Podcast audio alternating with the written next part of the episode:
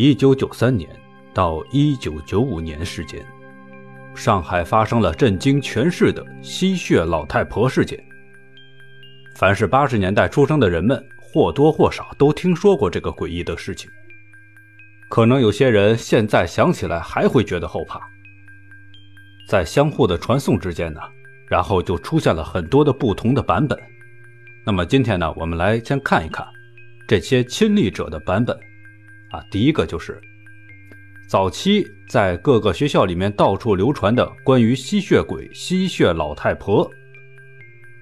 传说啊，专门吸穿红色衣服女孩的鲜血，吓得班里的女生都不敢穿红色的衣服了，连红领巾在做完早操后全部摘下，胆小的更是上厕所的时候都要结伴而行，校长更是开会来进行辟谣。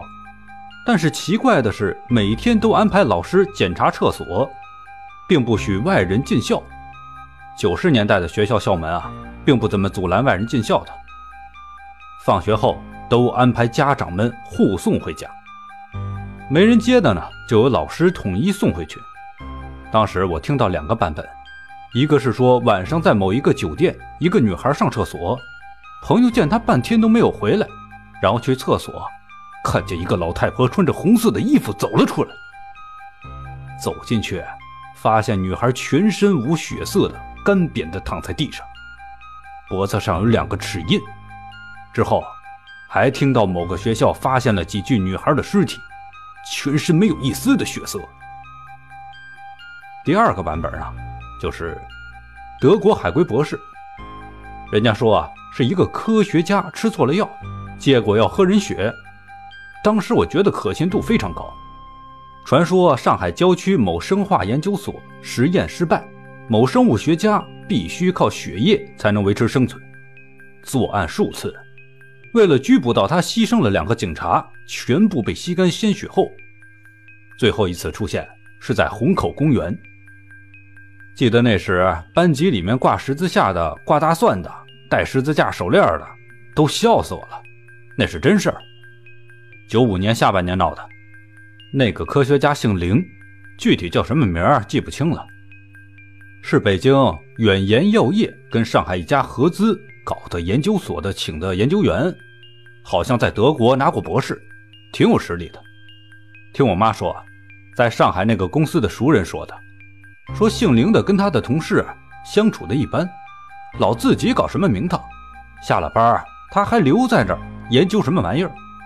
他那帮同事啊，也看不懂他写的东西，都以为是德语，后来才知道是古希伯来语。第三个亲历者，九五年上海浦东吸血鬼事件，这件事情闹得蛮大的。那时候还是初中生，家和学校都在虹口区，说是虹口闹吸血鬼。那会儿说是东方幺零幺都做过报道了，偶尔同学们也都在谈论这件事儿。个个弄得惊惊战战的，走在路上就怕吸血鬼上来咬自己的脖子。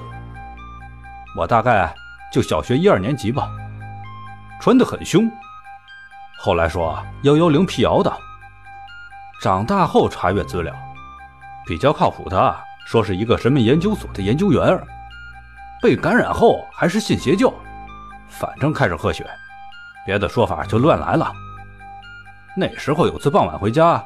建德路那里附近的理解，那条小马路的路灯很少，看见个老太婆拿着个大黑雨伞站在那里，看不清脸，当时肯定是晴天，吓得我一路狂奔，结果跑到思南路回头一看，那个老太婆居然跟上了，还好有路灯了，赶快的跑到了十字路口啊，回头看到个老太婆也拿了一把雨伞。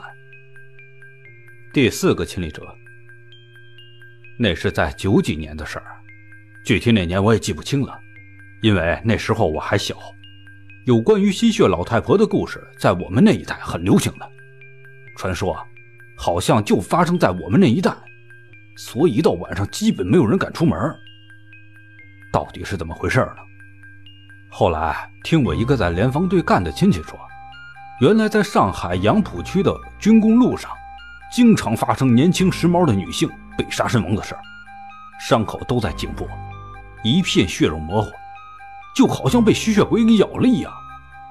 因为那时候国内很少有这样的事情，所以越传越邪乎，就成了吸血老太婆的故事。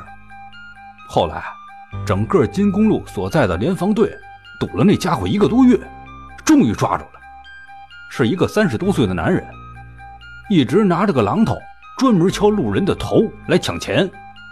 因为一般的女孩子抵抗力弱，所以就找那些人下手，疯狂作案达到四十多起。后来竟然杀出瘾了，一敲完钱也不拿走了。听说那人抓进去之后啊，还被查出来有精神分裂的，所以只判个无期收押什么的，反正没正式枪毙。至于吸血鬼为什么是个老太婆，我就不知道人家是怎么传的了。刚才咱们所讲的啊，都是一些亲历者的讲述啊。接下来咱们来看一下对版本四的反驳。吸血鬼老太婆和榔头案好像是两件事。吸血老太婆啊，好像是我小学时候的事情，传说是为了保住青春，专门吸穿红衣服的小女孩的血。我那个时候在虹口区小学上学，每天上学放学都一个人坐车。不过好像因为事情并不是发生在我们那一带，所以虽然听了也没怎么害怕。这个榔头案呢？就跟咱们刚才说的第二个讲述是一样的，是在杨浦区那里，专门在夜黑风高的夜晚敲单身女子或者是老人的头。不过那是九几年的事了。第一起啊，据说是在那个共青森林公园，被敲的是一对老头老太太，后来变成了连环案。我那个时候刚刚搬家搬到杨浦区，记得当时啊。每过几天就会听到那里又有一个女孩子被发现了，自己家的门口，等等等等等。哎呀，害得我每天放学啊都要抓着别人陪我走，真是人越大胆子越小了。后来听说抓住了，是个叫魏广秀的，凶器呢是一根带着长长的铁钉的木头，怎么判的不记得了，好像是说有精神分裂。反正我记得最牢的啊，就是在最后的一段时间里，这件事儿是我们班同学用的最经常的典故了。连赌咒发誓都说，叫我出门就碰见魏广秀。还有一些就是相关的阅读资料了，这个呢给大家就简单的再说一说。一九九五年的浦东吸血鬼事件，又由于同窗亲身阅历过，所以呢就在这里再说一下。那是发作在浦东南汇的事情。当时我的同窗啊正在当地读小学，他们那里对于死者有很多的葬法，火葬、树葬、土葬、海葬什么的，反正啊是他们那里的习俗了。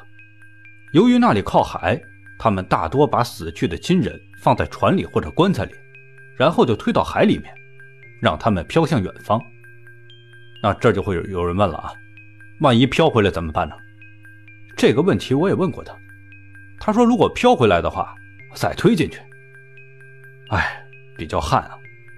言归正传，然后啊，就在他读小学五年级的时分，岸上忽然飘来了几口棺材。当地的人看到棺材里爬出来的死人，遇到人就吸血。后来那里的村民和保安队之类的人组织起来，一同对立他们。其中有两个人不幸牺牲。只晓得那时分，每家人五点都打开了门，小孩子脖子上都挂着大蒜之类的驱邪的东西，家里呢也挂着这些物件，在当地影响很大。后来事情也就渐渐的缄默下去了，当地的政府封锁了这个音讯。不过有那么多人都阅历过，事情还是泄露了。好了，当年的事情也就是这样，别不置信啊。都是真的。